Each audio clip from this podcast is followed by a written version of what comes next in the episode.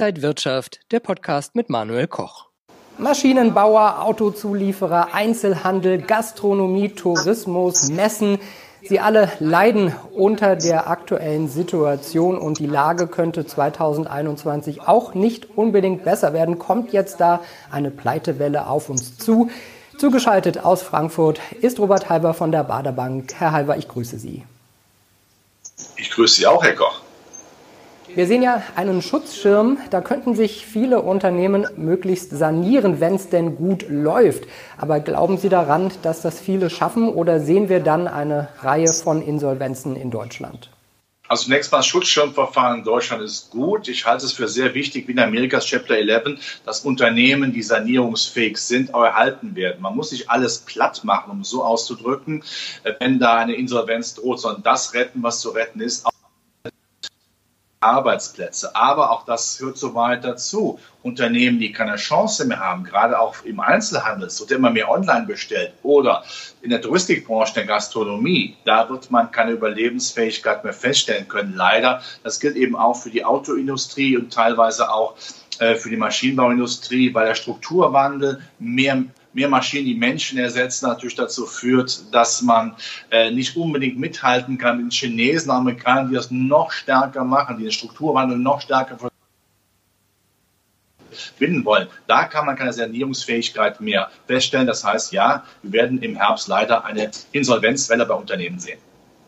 Es ist Berichtssaison, das heißt also, alle Unternehmen müssen ihre Zahlen vorlegen. Wie steht es denn um die deutschen Konzerne? Gut, man hat natürlich nichts erwartet für das zweite Quartal. Es ist sicherlich sehr dunkel, aber äh, diese schlimmste geworden. Was aber entscheidend ist, dass die Ausblicke dann doch etwas freundlicher gestaltet werden. Es wäre ein Wunder, wenn es nicht so wäre. Wir stellen ja fest, dass die Frühindikatoren auch zum Beispiel vom Indikator für Deutschland, aber auch für die Welt, für Europa, dann doch Positivismus zeigt. Die Einkaufsmenschenindex werden, Indizes werden besser und es wäre ja dann äh, kontraproduktiv und absurd, wenn dann eben auch die Unternehmen von den Ausblicken her da nicht zumindest auch im Einklang wären, im Trend zumindest. Das heißt, es wird besser werden in der Zukunft, unter der Voraussetzung, immer dazu gesagt, bitte keine zweite massive äh, Lockdown-Welle, das wird alles kaputt machen, aber das wird die Politik nicht zulassen. Der DAX ist ja in der abgelaufenen Woche auch zeitweise wieder sehr deutlich über die 13.000 Punkte Marke gegangen, dann mal wieder ein bisschen runter, aber dass man vier Monate nach der Krise wieder so weit oben steht, das ist ja schon wirklich äh, ordentlich. Glauben Sie, dass wir bald wieder alte Rekordstände sehen werden? Ich glaube, in diesem Jahr werden wir ein neues Jahreshoch auch beim DAX sehen, auch bei vielen anderen Aktienindizes. In Amerika haben wir das ja schon zumindest beim äh, Nasdaq gehabt, äh, weil einfach klar ist, wir haben hier die brutale Unterstützung der Konjunktur durch ein Kaltstarten von Geld- und Fiskalpolitik im Zusammenhang. Man könnte die beiden Winnetou und Old Shatterhand nennen, die sorgen beide dafür, dass beachtet werden muss. Dazu kommt natürlich auch, wir haben ja keine Alternative mehr in dem Sinne. Das Parken irgendwo in Zinspapieren ist angesichts der niedrigen Renditen, die teilweise auch negativ sind, ja überhaupt nicht mehr lohnenswert. Das heißt, ein gewisser Druck ist insbesondere auf den Aktienmarkt dann zu sehen, ein Anlagenotstand, ein Anlagedruck, der dazu führt, dass der Aktienmarkt auch sich weiter sehr stabil zeigen wird. Das heißt aber nicht, dass wir auch im Sommer schwache Tage und auch eine Konsolidierung sehen werden. Äh, denn die Insolvenzwelle, die wir eben besprochen haben, die kommt ja, die wird irritieren. Eine zweite Infektionswelle, die wir ja teilweise schon haben, die irritiert natürlich die Angst, dass äh, Trump einen Handelskrieg mit China dann doch wieder kurz vor der Wahl anfacht. All das sind Dinge natürlich, die dazu führen, äh, dass der Aktienmarkt auch mal konsolidiert. Aber kein Crash, das muss man dazu sagen. Eine gesunde Konsolidierung, da hat ja keiner was gegen. Aber ich denke, zum Ende des Jahres ähm, wird man wieder den Aktienmarkt oben sehen. Ist denn das Hilfsprogramm der EU auch eingepreist? Es gibt ja Abgeordnete des Europaparlaments, die da ordentlich Kritik angebracht haben und gerne nachverhandeln wollen beim Hilfspaket und beim ganzen Programm. Das Europaparlament mag sich kritisch geäußert haben zum Hilfspaket, aber sie wollen an sich noch mehr Unterstützung haben. Das heißt, es ist ja nicht in Frage gestellt, dann, dass die politische gehen kann. Das heißt, Europa wird mit billigem Geld zusammengehalten. Das macht Deutschland jetzt mit. Deutschland, der Stabilitätsweltmeister, hier vom Paulus zum Saulus, aber Berlin hat ganz einfach Realpolitik gemacht und gesagt, naja, das müssen wir machen. Geldgeschenke halten die Freundschaft, insbesondere von Italien zu Europa und mit den Geld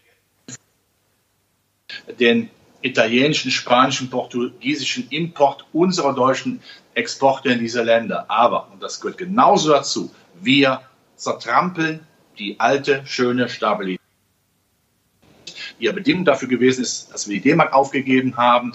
Äh, alles ist egal mittlerweile, Hauptsache äh, Europa bleibt zusammen. Und längerfristig, wenn mit dem Geld in der Euro-Süd-Zone oder generell in der Eurozone keine vernünftige Wirtschaftspolitik im Sinne einer digitalen Infrastrukturverbesserung gemacht wird, gewinnen wir längerfristig gar nichts. Man kann die EU am sterben lassen. Das Leistungsprinzip darf nie aufgegeben werden. Aber leider sind wir dabei, genau das zu tun.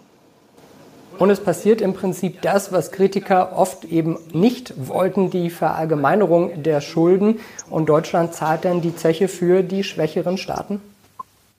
Richtig, wir haben jetzt den Länderfinanzausgleich im Bundesgebiet auf die Eurozone dann übertragen. Das heißt, wir finanzieren eigentlich mit äh, auch im Steuergeld, damit die Eurozone zusammenbleibt, damit sie sich gegen die Chine gegen den, über den Chinesen, den Russen, Amerikanern wehren kann. Äh, also wir sind der Zahlmeister in dem Sinne. Man muss sicherlich auch investieren, man muss etwas für die europäische Idee tun.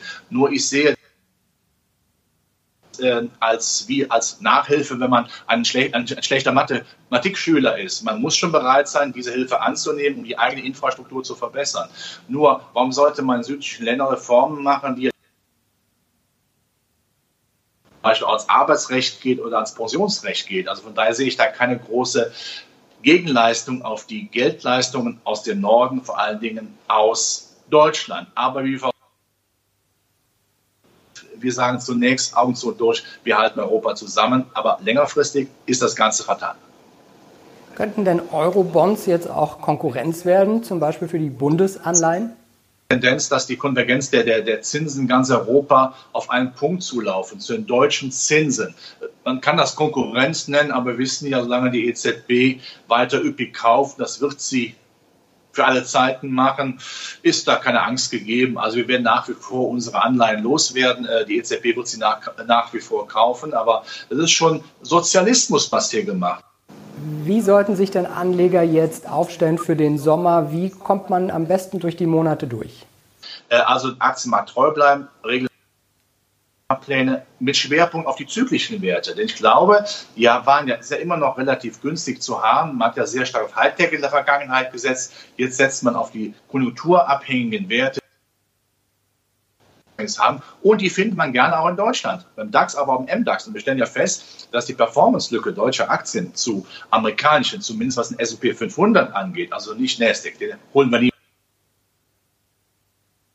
Indizes kleiner wird. Also Europa, deutsche Aktien haben wieder etwas mehr Chance mit dieser konjunkturgetriebenen, zyklischen Sichtweise unserer Titel. Robert Halver war das zugeschaltet aus Frankfurt. Herr Halver, ich danke Ihnen sehr für diese ganzen Ausführungen. Ich danke mich auch. Alles Gute. Und liebe Zuschauer, Ihnen vielen Dank fürs Interesse. Bis zum nächsten Mal.